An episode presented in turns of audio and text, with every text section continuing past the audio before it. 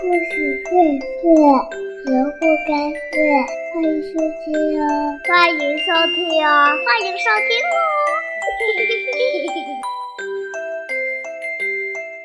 大家好，我叫小薇薇，我今天给大家讲的故事是《兔子小姐的微笑》。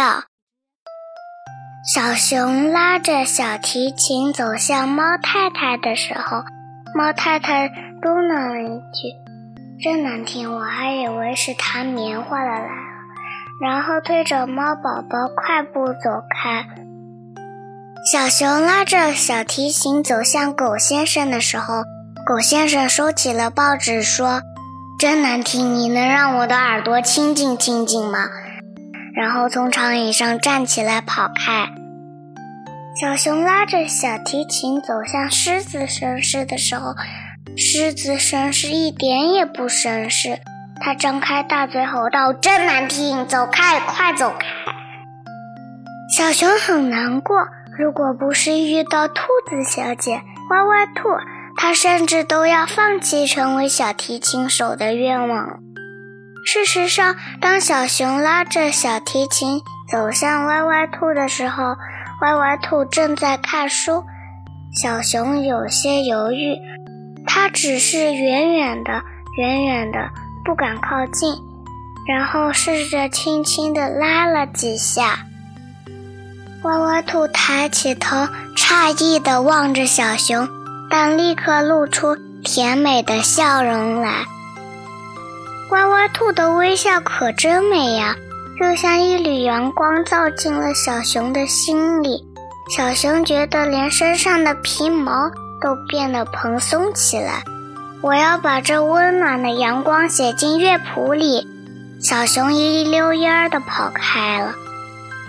第二天，当小熊走进歪歪兔的时候，歪歪兔仍然捧着书，坐在温暖的阳光下。听到小熊的琴声，歪歪兔抬起头，再一次露出更甜美的微笑来。它的微笑可真美呀，就像在春风里摇曳的白玉兰。小熊似乎闻到了玉兰花淡淡的香味。我要把这美丽的玉兰写进乐谱里。小熊又匆匆忙忙地跑开了。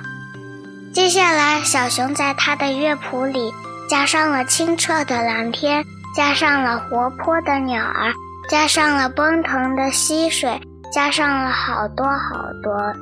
终于有一天，小熊的琴声吸引了在公园里散步的猫太太、狗先生、狮子绅士、河狸老奶奶、山羊老爷爷，他们全都围了过来，听得如醉如痴。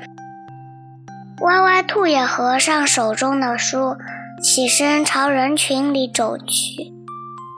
小熊拉得好听极了，在悠扬的琴声里，仿佛有星星在夜空中闪耀，玫瑰在清晨绽放。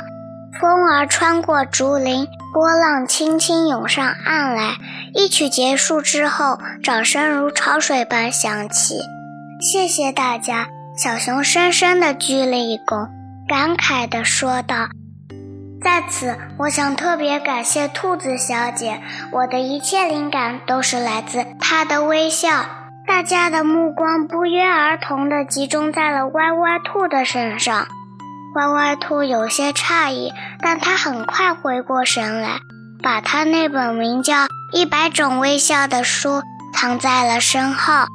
它是一只想当礼仪小姐的兔子，这些天来一直练习着怎样展露迷人的微笑。歪歪兔压根儿也没有想到，自己的微笑居然就成就了小熊当一名小提琴手的愿望。他突然觉得那本书根本用不着了。这会儿，他的脸上露出了最美的微笑。是的，发自内心的最美丽的。微笑，谢谢大家，我的故事讲完了。